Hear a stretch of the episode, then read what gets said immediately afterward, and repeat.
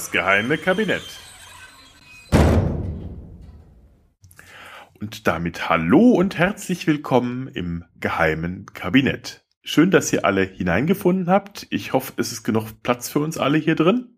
Mein Name ist der Butler und ihr kennt mich vielleicht aus Produktionen wie Angegraben, der archäologische Podcast und nun das geheime Kabinett. Aber da sind wir ja schon drin. Was ist überhaupt ein geheimes Kabinett?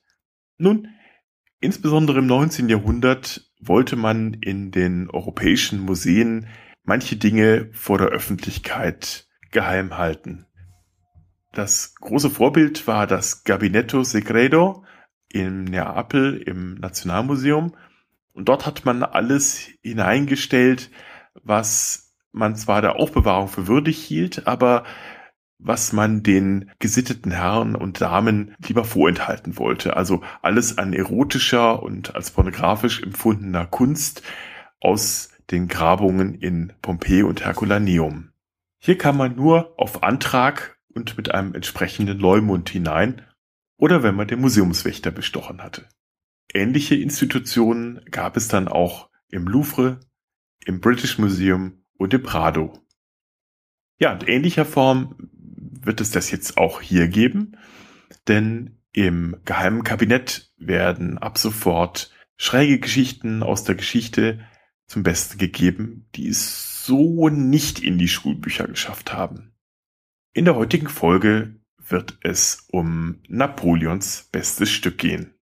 Als Napoleon Bonaparte 1821 auf der tropischen Insel St. Helena seinen letzten Atemhauch von sich gab, sollte sein bestes Stück eine Irrfahrt antreten, die die seines Besitzers um Längen schlagen sollte.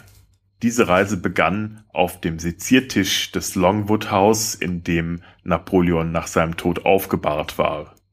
Mehrere Stunden lag er dort auf einem Leichentuch, einem normalen Esstisch ausgebreitet.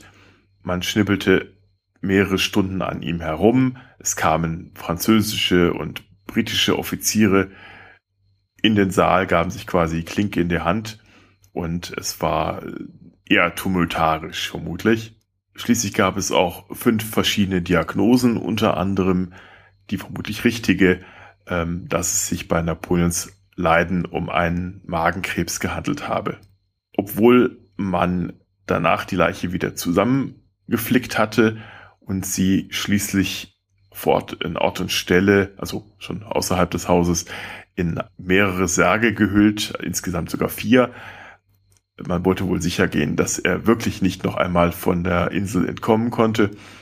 Bestattet hatte, hieß es zumindestens äh, behauptete, dass der ranghöchste britische Chirurg, dass genau darauf geachtet worden sei, dass kein Teil des kaiserlichen Körpers entfernt worden war aber dem scheint nicht so gewesen zu sein, denn schon kurz nach der Autopsie hatte man sich offensichtlich die interessantesten Stücke unter den Nagel gerissen.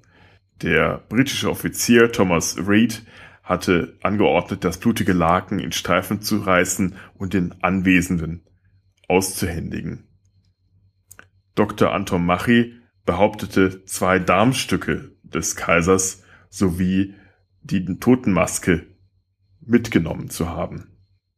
Dr. Anton Machi wollte sich wohl etwas schadlos halten, denn er war von Napoleon aufgrund ständiger Reibereien mit ihm im Gegensatz zu allen anderen seiner Entourage ausdrücklich enterbt worden.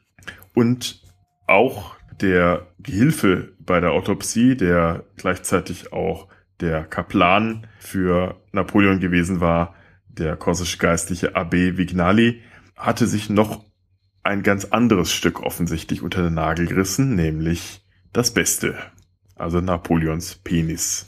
1916 wurden die Besitztümer Vignalis versteigert.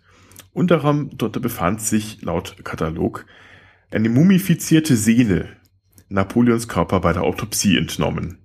Gemeint war wohl ähm, etwas diskret bezeichnet Napoleons bestes Stück. Jedoch musste er schon etwas unansehnlich ausgesehen haben, denn er lag zwar wohl hübsch drapiert in einer blauen äh, mit dunklem Safianleder ausgestatteten Kiste.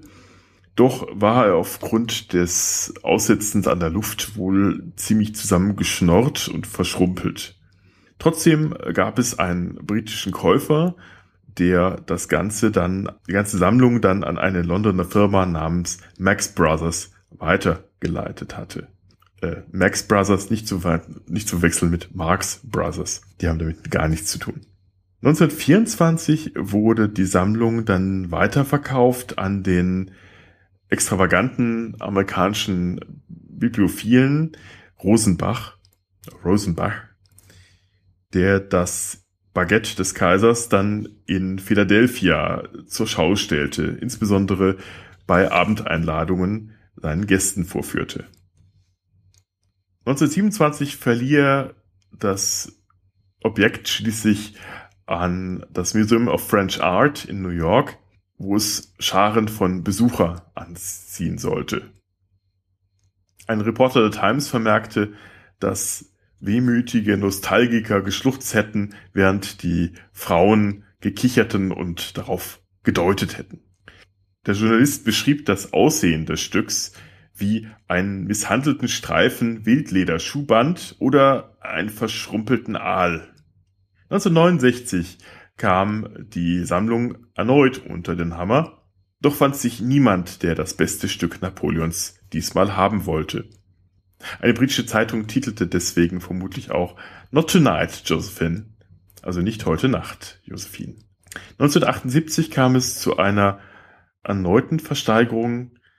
Damals ging der Penis zu einem Spottpreis von gerade mal 13.000 Francs an Dr. John K. Latimer, äh, Professor der University of Columbia und äh, auch Amerikas führenden Urologen. Latimer war dafür bekannt, dass er beim Nürnberger Prozess die angeklagten Nazis behandelt hatte und dass er sich eine immense Sammlung von kuriosen und vor allem morbiden Stücken zusammengekauft hatte. Den Neuerwerb verstaute Latimer in einem Koffer unter seinem Bett.